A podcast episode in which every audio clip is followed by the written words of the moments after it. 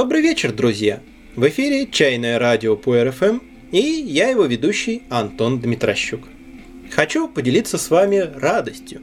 Недавно мы получили первый за почти двухлетнюю историю этого проекта отрицательный отзыв. Мы, конечно, очень благодарны тем, кто находит время, чтобы написать нам что-нибудь хорошее. И очень ценим тех, кто подсказывает нам темы для будущих выпусков. Но все-таки без негатива чего-то не хватало. Что это за средство массовой информации без обиженных на критику, без оскорблений и угроз в адрес авторов? И вот прошлый выпуск вызвал неожиданный резонанс. Или, как говорят в интернетах, бадхерт. Мы получили претензию, в которой до конца не смогли разобраться, но считаем себя обязанными как-то официально отреагировать. Как вы помните, в той передаче рассматривались аргументы за и против промывания чая перед завариванием, взятые из моих диалогов с разными людьми в интернете и в реальной жизни. И вот одна из сторонниц промывания чая посчитала, что в выпуске были процитированы именно ее и только ее слова – хотя и ее доводы, и мои на них ответы были типичными, стандартными, и в разговорах на эту тему встречались множество раз. Вот разве что супер мелкие частицы кожи в чае – это поистине уникальный перл. И что я был обязан спросить ее согласие на это и указать ее авторство – и что ее слова преподнесены в искаженном виде. Она то ли не говорила этого, то ли не то имела в виду. Ну, в общем, я запутался. Если это ее слова, то в чем суть претензий? Если это не ее слова, то чем она вообще может быть недовольна? И почему бы ей просто не взять и не возразить, как сделал бы любой нормальный человек, не согласный с кем-либо? Мне уже встречались люди, которые очень болезненно относятся к тому, что об их публичных подчеркиваю, публичных словах и поступках кто-то говорит. И надо сказать, всегда это были непорядочные, не чистые на руку люди. Взрослый, разумный, честный человек, как мне кажется, должен быть готов к тому, что его слова и действия будут обсуждаться и, возможно, осуждаться. Должен быть готов к критике. Это нормально, такова жизнь. Нужно просто не говорить и не делать того, за что потом будет стыдно. Если же кто-то говорит о вас неправду, это, конечно, неприятно, но это очень легко выясняется, опровергается и в итоге наносит ущерб не честному человеку, а лжецу и клеветнику. Конечно, конфиденциальную информацию из частных разговоров или из личной переписки разглашать некрасиво, и такого я не делаю. Но публичные дискуссии в социальных сетях – это совсем другое дело – Тут все, что вы скажете, может быть использовано против вас. На то они и социальные сети. И объектом авторского права комментарии ВКонтакте отнюдь не являются. Возможно, вы обращали внимание на то, что когда я подвергаю критике чьи-либо высказывания, я практически никогда не называю имен. Причин несколько. Во-первых, чего ради обличать кого-то персонально – говорить «А, вот он!» сказал глупость или ложь. Гораздо важнее объяснить, почему это глупость или ложь. Заблуждения и ошибки есть буквально у каждого, и у меня их, на взгляд более сведущих людей, наверняка пруд пруди. И нет никакого смысла мериться, у кого их больше или меньше. Смысл есть в том, чтобы разобраться, что правда, а что нет – во-вторых, обычно я говорю как раз о типичных распространенных утверждениях. Слова какого-либо конкретного человека просто служат примером их авторства не принципиально. В-третьих, бывает так, что я категорически не согласен в каком-то отдельном вопросе с достаточно опытным и образованным человеком, творчество которого в целом я оценю и уважаю. А у тех, кто с ним не знаком, благодаря моим словам может создаться одностороннее негативное впечатление о нем, а это было бы несправедливо. И еще момент. Критика может быть разной, в том числе насмешливой, язвительной и ехидной. И мой тон во многом зависит от поведения самого человека. Я никогда не стану насмехаться над тем, кто может объяснить свою позицию и ведет себя в общении корректно и достойно. Даже если я абсолютно не согласен с ним. Однажды я написал заметку о бессмысленности и нелепости поддерживания запястья правой руки левой рукой, как часто делают чайные мастера. Ведь широких рукавов ни у кого давно нет. На нее ответил Борис Гуринович, который этот жест использует для того, чтобы определенным образом регулировать потоки энергии во время чаепития. Мне этот подход может быть не близок, но я вижу человека, который понимает и может объяснить, что и зачем он делает. И над таким человеком я никогда не буду смеяться. А вот тех, кто бросается голословными утверждениями, переходит на личности вместо разговора по существу, хамит и затыкает собеседнику рот, я буду и дальше жестко критиковать и высмеивать, нравится им это или нет. Если они при этом прячутся, наивно пытаются закрыть доступ к своим группам с безграмотными текстами, это означает, что они сами стыдятся того, что пишут, и винить за критику они могут только самих себя. Есть золотое правило этики. Категорический императив Канта.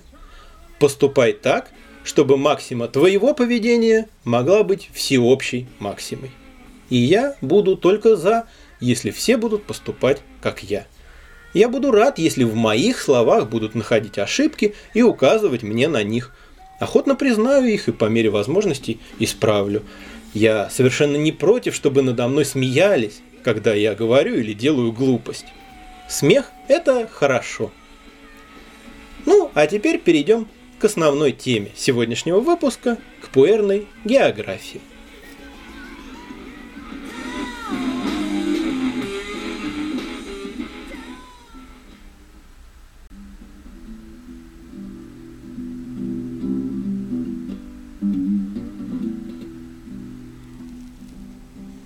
Пожалуй, ни для одного другого вида чая географическое происхождение сырья не имеет такого решающего значения, как для шен-пуэр.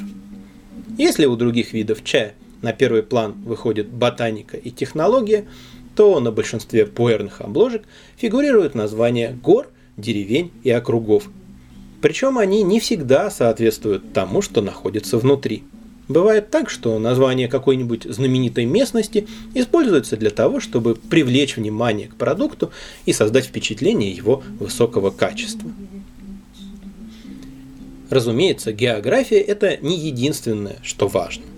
Шен со старых деревьев из никому неизвестного места будет ценнее плантационного чая из модного района. Обработка также важна. Хоть и считается, что в Шене мы имеем дело практически с природным вкусом чайного листа, в зависимости от того, как он завялен и как он прогрет, результат получается разный. И все-таки Различия во вкусе, аромате и других свойствах пуэра из разных мест настолько значительны, что немного ориентироваться в его географии имеет практический смысл. Пуэр – географически детерминированный продукт.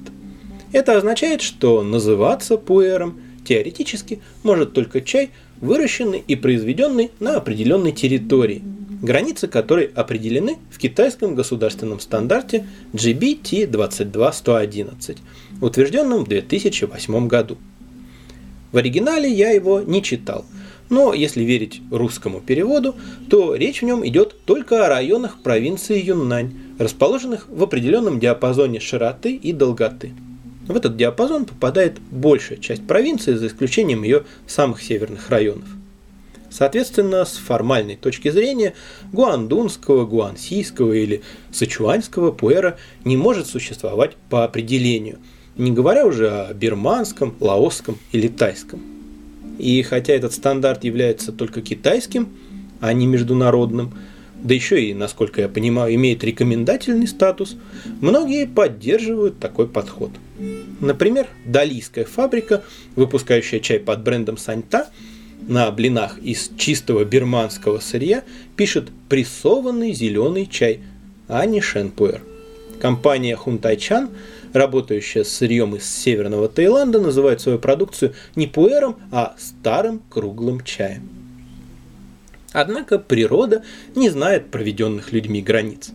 В Бирме и Лаосе, граничащих с Юнанью, и Таиланде, почти граничащим с ней, также растут крупнолистовые прямоствольные чайные деревья, порой достигающие почтенного возраста. Имеются и плантационные посадки. И чай из сырья с них, произведенный по технологии аналогичной юннаньской, де-факто не будет принципиально отличаться от пуэр. Поэтому мы для простоты используем выражение тайский шен и лаосский шу, хотя формально они и не верны. Но дальше – мы будем говорить исключительно о юннаньской географии. Чтобы проще было понимать друг друга, необходимо сделать небольшой экскурс в административное деление Китайской Народной Республики. В КНР существует пять уровней местного самоуправления. Провинция, округ, уезд, волость и деревня. Забавно, что город может находиться почти на любом из этих уровней – есть города, приравненные к провинции. Пекин, Шанхай, Чунцин и Тяньцзинь. Есть города окружного, уездного уровня и так далее. Городом считается не только город как таковой. В состав городского округа и городского уезда входят территории далеко за городской чертой. Единиц провинциального уровня в Китае 30 с небольшим – это приблизительный аналог субъектов Российской Федерации. Но они больше, чем наши области, по крайней мере в европейской части России. Как по площади, так и по населению. Численность населения Юннани, например, приближается к 50 миллионам. Границы провинций в основном сложились еще в предыдущие эпохи, то есть это исторические образования.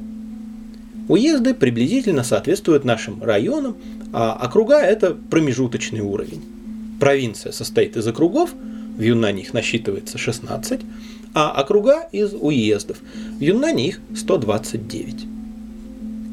Из 16 юннаньских округов заметное количество пуэра производится в шести, расположенных в западной части провинции, граничащей с Бирмой, ну, теперь она называется Мьянма, на западе, и с Таиландом на юге. Три самых известных – это более южные Сишуань-Баньна, точнее Сишуаньбаньна, Дайский автономный округ, Пуэр и Линцан. Реже можно встретить пуэр из более северных Дэхуна, Дали и Баошаня.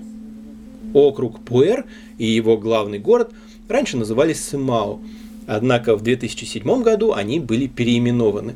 В свою очередь, бывший город Пуэр, тот самый, в честь которого получил свое название чай, был переименован в Нин-Эр, а чтобы старое хорошее название Сымао не потерялось, в него переименовали город Цуюнь. Вот сколько хлопот и перестановок ради того, чтобы слово «пуэр» заняло на карте более заметное положение. Итак, три главных пуэрных округа находятся на юго-западе Юннани и всего Китая в целом, по направлению с севера на юг. Линцан – северный, Пуэр – средний, Сишуаньбаньна – южный. С севера на юг по ним Деля их почти пополам, протекает река Ланьцан, Ланьцаньцзян, более известная в мире под вьетнамским названием Меконг. Это главная водная артерия Юго-Восточной Азии. В этом же направлении идут и горные хребты, понижаясь и расходясь к югу. По восточной половине Пуэра и Сишуань-Баньна хребет Уляньшань, бесчетные горы. А еще дальше к востоку горы Айлаошань. Есть высокие горы и в Линцане, например, Дасюишань гора больших снегов. Все эти топонимы вы можете встретить в названиях пуэров. Горы и деревни или поселки вообще очень широко представлены на пуэрных обложках. Следует понимать следующий важный момент. При слове «гора» мы представляем себе уходящий в небо пик, а при слове «деревня» – небольшой населенный пункт. Но когда говорится о пуэрных горах или деревнях, и в том и в другом случае речь идет о некоем районе, названном в честь находящейся там горы или находящемся в ведении данной деревни. То есть это не вершина или поселок в буквальном смысле, а более или менее обширная область на карте. Среди локаций есть более и менее известные, более и менее дорогие. Помимо объективных достоинств чая из той или иной местности на его цену и популярность, оказывает влияние и мода – которая довольно переменчива. В последнее время рекорд цены на весеннее сырье переходит от одного региона к другому, если не ежегодно, то раз в несколько лет уж точно. В течение долгого времени самым знаменитым был самый южный округ – Сишуань-Баньна. Часто говорят, что это название означает 10 тысяч кусочков земли для риса, так как хозяйства в нем, так уж повелось, были очень мелкими. Крупных землевладельцев тут не было. Но, введя иероглифы в переводчик, легко убедиться, что это не так. Никаких 10 тысяч в этом названии нет. Известность Сишуань-Баньна предопределила не только то, что чай отсюда особенно хорош, но и то, что это относительно освоенная территория. Юннань – это окраина Китая, которую центральное правительство стало в полной мере контролировать совсем недавно. Значительную часть ее населения и сейчас составляют национальные меньшинства. Народы, не являющиеся родней титульной нации, ханьцам, и имеющие свой собственный уклад. Очень сильно утрируя, можно сказать, что Юннань, особенно западная ее часть, это такой китайский Кавказ. Так вот и вышло, что с древнейших времен еще с эпохи Троецарствия, славой были покрыты так называемые шесть великих чайных гор – Лю-Да-Чашань в восточной части Сишуань-Баньна. Считается, что именно здесь началось культивирование пуэра. В эпоху Цин этот район стал крупным центром чайного производства и чайной торговли. Ряды местных чаеводов пополняли приезжие из соседних провинций. Утверждают, что в годы правления императора Гуансюя в XIX веке пуэр отсюда поставлялся к императорскому двору. Западный берег реки Ланьцан был тогда менее доступен, а более северные регионы тем более. Вспомнить только, с какими чисто физическими трудностями столкнулась экспедиция, отправленная в уезд Фэнцин уже в 20 веке. Люда Чашань – это, по сути, единый горный массив – в котором при желании можно выделить любое число вершин. Шестью же горами они считаются, видимо, потому, что знаменитый стратег и полководец Джугелян, согласно легенде, то ли потерял на них, то ли нарочно оставил шесть предметов.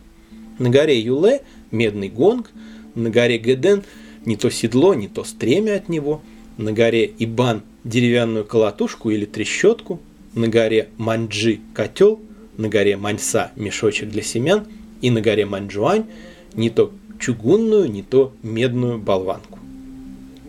Иногда говорят, что в честь этих вещей горы и получили свои имена, но опять-таки, заглянув в переводчик, легко убедиться, что их название значит совсем другое. Внимательные слушатели заметили, что в их числе не прозвучала самая известная гора – Иу. Дело в том, что названия и границы гор менялись. Какие-то части массива то выделялись в отдельные районы, то снова поглощались более крупными соседями. И название Иу постепенно вытеснило Маньса. Иу понемногу заняла ведущее положение, чему отчасти способствовали пожары на других горах. В 20 веке, во время войны с Японией и культурной революции, тяжело пришлось всему району, но последующее возрождение чайного дела в шести чайных горах началось опять-таки с Иу. В настоящее время можно встретить чай с горы Юле и из района горы Ибан, но название Иу, конечно, гораздо больше на слуху. Чай из Иу ценится довольно высоко, но он заметно неоднороден. Старых деревьев тут не так уж много, много кустовых посадок – Поэтому район Иу детализирован. Вам могут встретиться названия отдельных деревень, таких как Гуафэнджай, Диндзяджай, Махэй или Махэйджай, Лошуйдун и так далее. И, например, чай из Гуафэнджай обычно ценится выше, чем чай из Махэй. В целом для шенов из Иу характерна классическая мелодия вкуса, в которой мне даже трудно выделить какие-то маркерные ноты. Вкус плотный, но не резкий, с умеренной терпкостью и заметно меньшей горечью по сравнению, например, с чаем из Наньно. Я бы сказал, что шены из Иу мягче и гармоничнее, а мэнхайские шены из западной части Сишуаньбаньна, вкусовой профиль которых в общих чертах похож на иузский, резче и определеннее.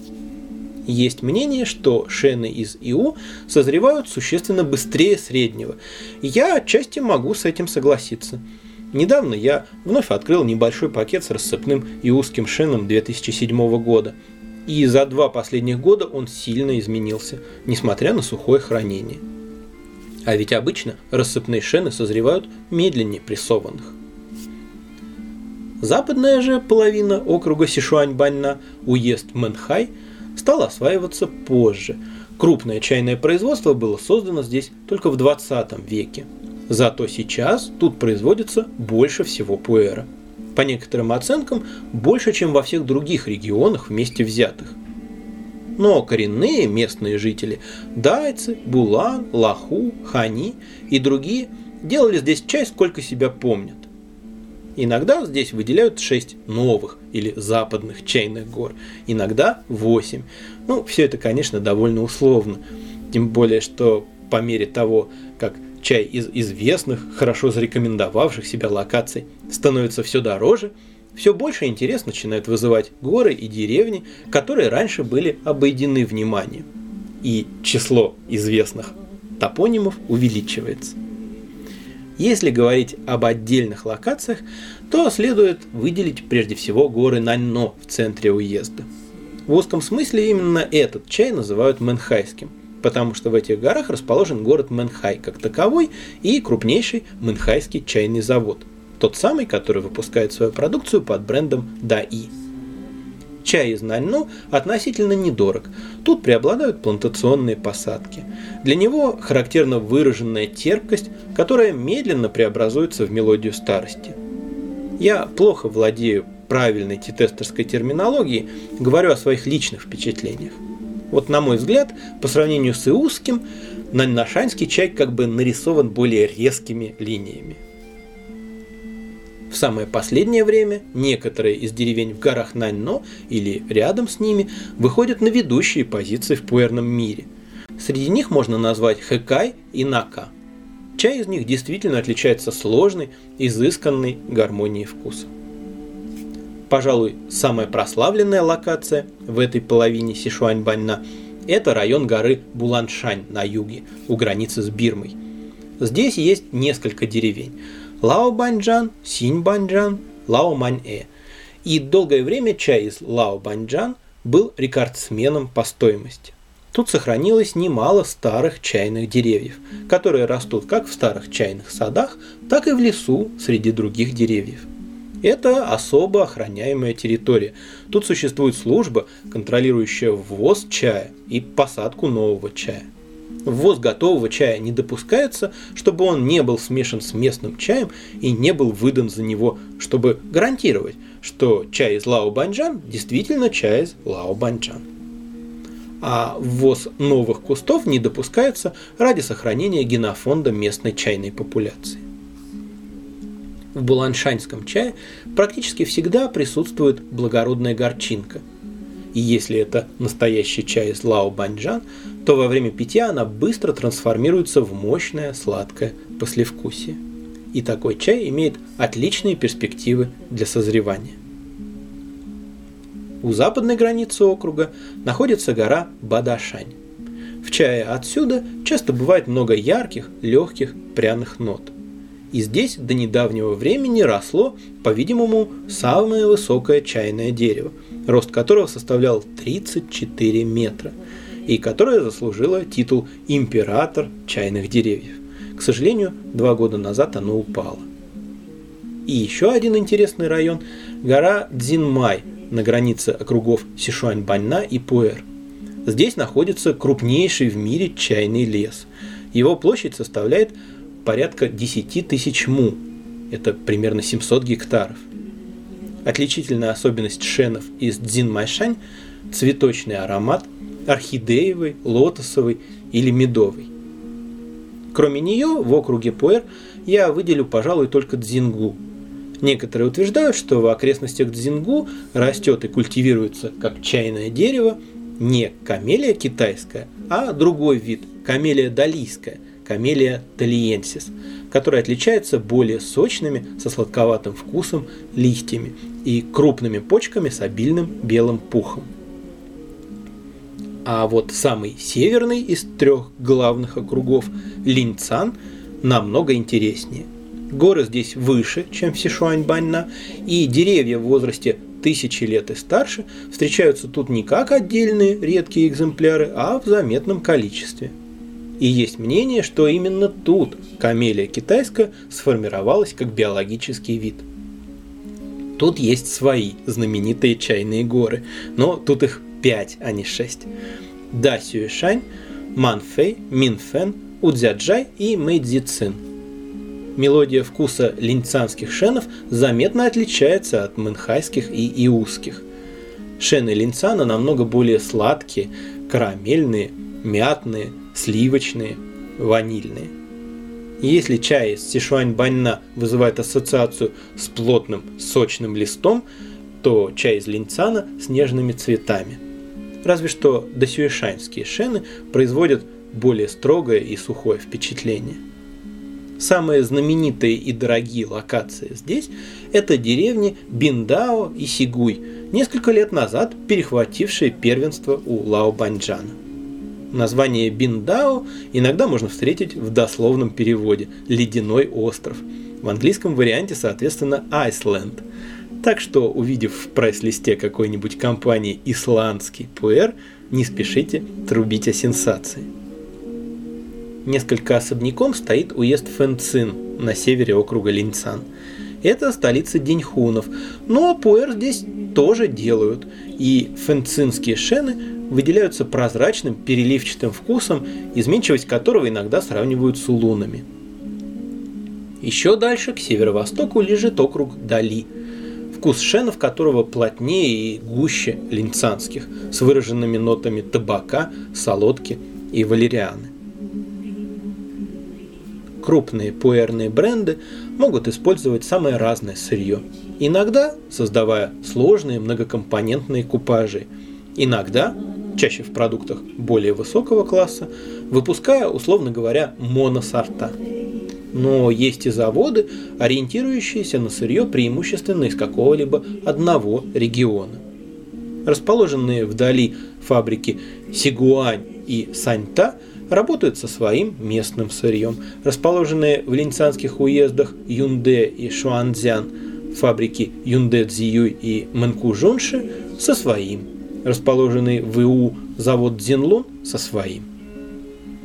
Происхождение и уровень качества сырья имеет большее значение, чем логотип производителя.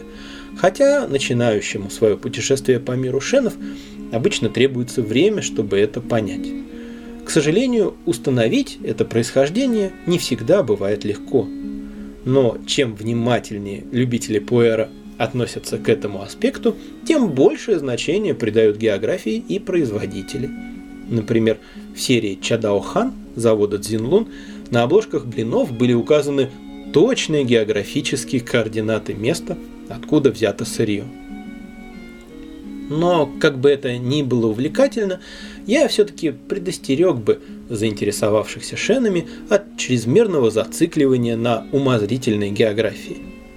Как сказал мастер УД, прекрасно узнать некоторые имена, которые ассоциируются с чаями, которые мы любим. Но голые факты не особенно улучшат нашу связь с чаем или способность ценить его. И в этом я могу полностью с ним согласиться. Иу, Наньно, Биндао хороши тогда, когда они воплощаются для вас в реальные ощущения. А для этого надо пить и прислушиваться, а затем уже соотносить свои впечатления с теорией. На этом все на сегодня от чая. Послушайте, какую замечательную музыку я недавно нашел.